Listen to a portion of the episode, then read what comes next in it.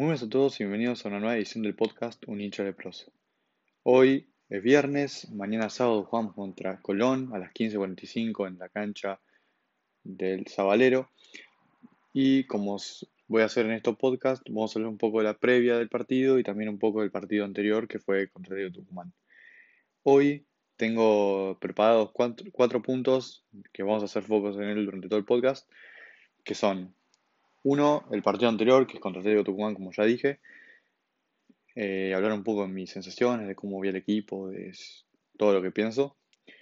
Las lagunas, entre comillas, que tiene Nico Castro en algunos tramos del partido. Eh, para mí, el problema de Gamboa. Y segundo, eh, la formación para el próximo partido. ¿Qué cambio sería yo y cuál es la formación que se está diciendo y se está circulando por las redes que, va a ser? Bueno, para arrancar con el primer punto, que es el partido anterior ante Tucumán, quería decir que no me gustó para nada el partido de Newells. Siento que siguen siendo los puntos bajos del equipo los mismos que siempre. Aguerre, que Aguerre atajó mal, eh, atajó mal, se durmió en el segundo gol eh, con Negri. Eh, después del medio, Pablo Pérez no me gustó mucho. Eh, los dos extremos, tanto Comba como Garro. Eh, después, Escoco no me disgustó, la verdad.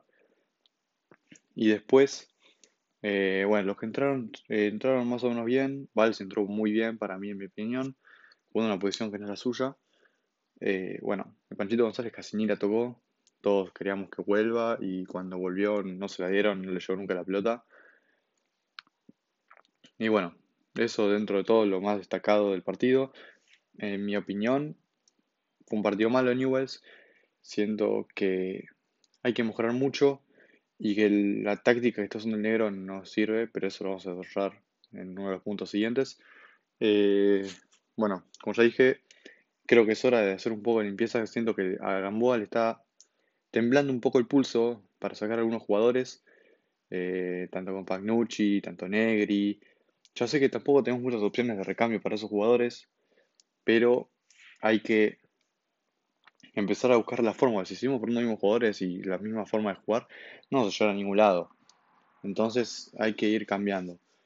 Siento que, que está mal criticar los Coco, porque Coco está jugando de 9 y obviamente de su posición todo, y tampoco le podemos pedir mucho, tiene. ya está un poco viejo para jugar al fútbol. Pero también piensen esto, la única que tuvo limpia, la embocó y metió un golazo. No le llegó una pelota limpia en todo el partido. Y para un 9 es frustrante que no te den una pelota al pie. Y o que te empiezan a tirar pelotazos o centros cuando no sos ni muy buen cabeceador y encima estás jugando con dos centrales que son altísimos. Que te hagan eh, correr pases largos cuando no sos rápido porque no, no tenía velocidad antes. La única que le dieron al pie, la metió y al ángulo. Entonces, ¿y de quién nació la asistencia esa? De Nico Castro. Y es por eso que vamos al siguiente punto, que son, entre comillas, la laguna de Castro y por qué es inmediatamente necesario arreglarlas para el bien del equipo, no solo para el bien de Nico Castro. ¿Qué es lo que pasa con Nico Castro? da la sensación de que tiene unas lagunas, por así decirlo. Yo puse lagunas entre comillas, porque para mí no son lagunas. Son eh, momentos en los partidos, en, cualquier, en casi todos los partidos, en los que no aparece, en los que no le llega la pelota. Y más que culpa de él, es culpa del equipo. En mi opinión. Yo creo que, como dijo el negro hace, un par hace una semana o dos semanas, en una entrevista, eh, dijo que están eh, arreglando con Castro, o sea, están ayudando a Castro a que mejore eh, su posicionamiento sin pelota. Porque cuando tiene pelota es escandaloso. El tema es que, en mi opinión, muchas veces el equipo no lo busca Castro. O cuando lo busca, no se la da o la tiene muy poco tiempo. Yo cuando se, me ocurrió hacer algo parecido como hacía el Barça con Messi en su momento, que una vez lo contó Dani Alves que era que aunque sea un base inservible a Messi de dos metros y que te la devuelva, eso lo metía de vuelta en el partido. Eso es algo parecido a lo que hace con Castro. Porque Castro, una vez que no, no recibe, no toca la pelota por un tiempo, se pierde y se va y se cae en sus nubes y no empieza a no aparecer y tiene que volver a tocar la pelota porque si se dan cuenta, cuando toca la pelota, tiene, toca la pelota y tiene después 3, 4, 5 jugadas seguidas en las que sigue tocando la pelota y la que te hace destrozos y te cambia todo el partido. Después la deja de agarrar y Newells tiene que tirarse atrás porque nos, nos, nos embocan siempre. Entonces, eso es algo que podríamos hacer. Eh, se podría también hacer más que Castro esté yendo de un lado al otro, eh, porque claramente eh, están jugando en el 4-3 interior, que no está en interior, está jugando más adelantado, en el que tiene que presionar, tiene que volver, tiene que tirarse para la derecha, tiene que tirarse para la izquierda.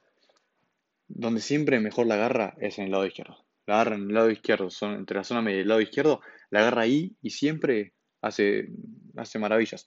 Si te fijas, si se fijan, todos los goles que tiene son todos arrancando de izquierda, todos definiendo de izquierda para derecha. Entonces, en mi opinión, yo lo pegaría un poco más a la izquierda, le tendría que sacar un poco de marca, porque un poco de, la presión que él hace, porque él literalmente lo hacen ir a presionar a la par de Escoco. Cuando presionamos, presionamos 4-4-2 y Castro se para de doble 9 con Escoco. Y después lo hacen volver hasta, el área rival y después agarrar la pelota en el área rival. O sea, lo están haciendo hacer todo Castro. Tienen que, tiene una forma de que la pelota le llegue al pie y que no, no esté corriendo todo el tiempo. Porque también llega un momento que el, pibe se cansa. ¿O no? Si yo te tengo corriendo de un lado al otro, cuando en tu vida corriste de un lado al otro, pues tampoco es un jugador recontra físico que no nunca, se paró, nunca paró de correr en las inferiores. Es un jugador que tiene que tener la pelota en el pie. Entonces, yo lo que haría que para eso vendría bien un cambio de esquema, es eh, sacarle un poco de la presión a Casco, a Casco a Castro, y, que la toque más. Aunque sea un pase de dos metros, así se mete en el partido, le hace un pase de dos metros, se la devuelve y la abrís y listo, ya se metió vuelta en el partido. Y por ahí se la das, te hace un cambio de frente y con ese cambio de frente que es espectacular, te, te cambia el partido. Eso es, o sea, ya sé que es difícil y hay que trabajarlo, pero se puede hacer. Después, el siguiente punto es el problema de Gamboa. ¿Qué es el problema de Gamboa para mí? Tiene un par. Uno, que está casado con lo táctico. No cambia la táctica en ningún partido. El otro día cambió al final del partido. Es otro problema. Los cambios los hace todos muy tarde. Muy tarde. Y así es muy difícil. No puedes ir empatando o perdiendo y hacer los cambios faltando 10 minutos o 5 minutos. Porque así no te va a cambiar nada el partido. Cambia 5 minutos y nada más. Tienes que cambiarlo antes y, y así cambiar más rápido el partido. Por eso también lo que pasa es que le cuesta mucho sacar a jugadores. Le cuesta sacar a jugadores como Compagnucci, le cuesta sacar jugadores como Negri, le cuesta sacar jugadores como Comba, le cuesta sacar jugadores como Garro, Sordo. Eso tiene que ser más rápido. Si un extremo no está rindiendo, un jugador del equipo no está rindiendo, lo sacás. No se puede enojar. Y si se enoja, lo mandás a, para allá, no puedo decir malas palabras acá. Pero es así, y a Gamboa le está pesando mucho eso y eso es algo que tiene que arreglar. Por ejemplo, el ingreso de Panchito fue temprano, pero a Comba no lo sacó nunca cuando estaba jugando un partido horrible. A Comba otra cosa, a Comba, como dije en Twitter, se le pasó el efecto clásico. Tuvo un partido bueno y no jugó nunca más bien. Eso está mal. Entonces, en mi opinión, eso es lo que le pasa a Gamba tiene que dejar de casarse con, con una táctica. Si quiere arrancar con su táctica siempre, todo bien. Para mí no es, no es la indicada para Newell's hoy en día. Pero una vez que estás perdiendo, que ves que te están dominando el juego, la cambiás. Ustedes ven a De Felipe. De Felipe, que acá hizo destrozos, fue desastroso el paso de Felipe acá en Newells. Cambió, habrá cambiado el esquema tres, cuatro veces. Y no es que hizo 20.000 cosas y cambió, hizo 5 cambios para cambiar todo el esquema. No, cambió jugadores, posiciones, los acomodó un poco y con eso dominó el partido. Cuando Newell's estaba arriba, dominando, de Felipe cambiaba un poco todo. Cambió un poco todo y el Tucumán de nada pasaba a dominar el partido. Y así todo el tiempo. Y así no ganaron el partido. Porque de Felipe lo que hacía era cambiar la táctica todo el tiempo. Si veía que estaban mal, la cambiaba. Después eso la empezaron a dominar. Se corregía Newell's o Atlético Tucumán se un poco atrás y la volvía a cambiar de Felipe y ahí volvía a tener la pelota Atlético Tucumán. Entonces, hay que, Gamboa tiene que pensar un poco y, enfocarse un poco más en lo táctico.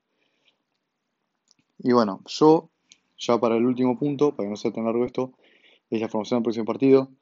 Eh, está sonando esta formación, se los voy a decir ahora. Aguerre, Compagnucci, Lema, Mancilla, Negri, los mismos de siempre abajo, los cinco mismos de siempre. En el medio, Julián Fernández y Pablo Pérez y Castro. Y arriba, Sordos, Coco y Comba. En mi opinión, haría varios cambios. Yo probaría Barlacina por AR. Probaría al Pato Acevedo por, por Compagnucci. Compagnucci no sé qué hace titular, no demostró nunca nada para ser titular, solo el primer partido metió un gol de cabeza. Sacaría a Negri y probaría a Luciano o a, o Calderara de, de lateral izquierdo, a Víctor no, porque Víctor es malísimo también. O sea, a mí no me gusta en particular. Yo sacaría a Pablo Pérez, jugaría 4-4-2 o 4-2-3-1 con Julián Fernández y Macari, o Julián Fernández y Forza, o Julián Fernández y Cachahue. Eso sería. Y Pablo Pérez para el segundo tiempo, si quieres. Después, Castro de enganche, yo jugaría, primero tendría un 4-3-1 que creo que es lo que dijo Gamboa, que está entre el 4-2-3-1 y un 4-3-3. Yo creo que el 4-2-3-1 puede llegar a servir un poco, pero lo mejor es 4-4-2 porque es el sistema más táctico más fácil de todos. Pero creo que no, está, no tenido en cuenta esa formación por el negro. Entonces yo lo que haría es jugar 4-2-3-1 con Castro de enganche, libre.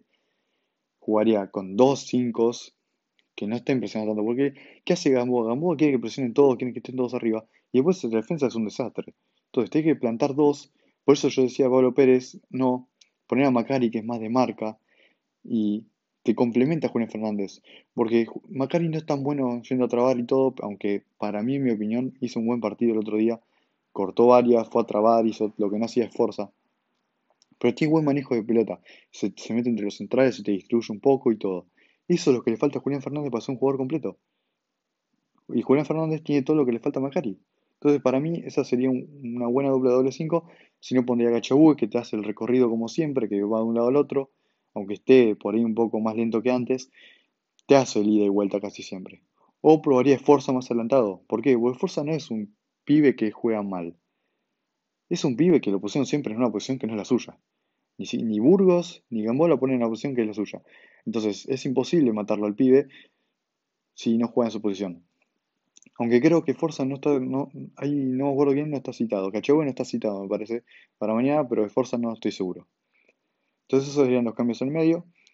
Bueno, Castro de enganche, como ya dije, con un 4-2-3-1. Yo de, extremos, aunque no estén citados, pondría a Panchito González y a Singolani o a Gianni. Pero Gianni por ahí viene un nivel bajo, pero demostró que, que puede tener buen nivel y se asocia muy bien con Castro. ¿Por qué? Porque Castro por ahí se tira a la izquierda y Gianni es el que se tira al medio. Porque Gianni jugó toda su vida en media punta y eh, tiene la tendencia de tirarse siempre al medio. Todo eso te puede servir para Castro para que jueguen ellos dos, que ya mostraron otros estudiantes que se entienden bastante bien. Eh, sordo de suplente o para arrancar me gusta más que Comba. A mí yo Comba no, no me gusta, tuvo un buen partido en el clásico, pero yo lo sacaría. Y bueno, y es Coco de 9, porque no tenemos otro 9, la verdad. O sea, hay que ser sinceros que no tenemos otro 9. Coco es el único 9, o sea, no me gusta. Yo ya dije que iría subiendo a poco a Don Santi o a Nazareno Funes, que son los dos 9 de la reserva, para que vayan empezando a tener minutos en primera y todo y así después cuando en el momento que, que Coco se retira, que no pueda jugar los 90 minutos, tengas a alguien atrás en el banco que es del, club. ¿Por qué? Porque Sabac ya mostró que no, no está para jugar. Bueno, y eso sería todo por hoy. Me parece que lo hice bastante rápido. Resumí todo lo que quería hablar. Eh, esperemos ganar mañana. Hay que rezar, hay que cruzar los dedos para que ganemos. Va a ser un partido difícil porque Colón, aunque viene los últimos partidos mal, nosotros nos caracterizamos por ser equipos que salvamos equipos, literal. Cuando un equipo está mal, juega contra Newells y nos gana. Y después de esa fecha empieza a ganar. Ya le pasó Independiente el año pasado. Eh, y así muchas veces. Colombia viene a perder varios partidos contra el Dosivi. Eh, no me acuerdo contra quién más. Así que. Eh, y encima jugando visitante. Así va a ser un partido chivo. Encima es el último campeón. Y tiene un buen equipo. Pero bueno, eh, esperemos que estén firmes, que, que Gamboa pruebe un poco más, que haga un par de cambios, aunque lo dudo. Así que nada, les mando un abrazo fuerte, Lepras, y nos vemos la próxima y la próxima semana con el próximo partido. Un saludo.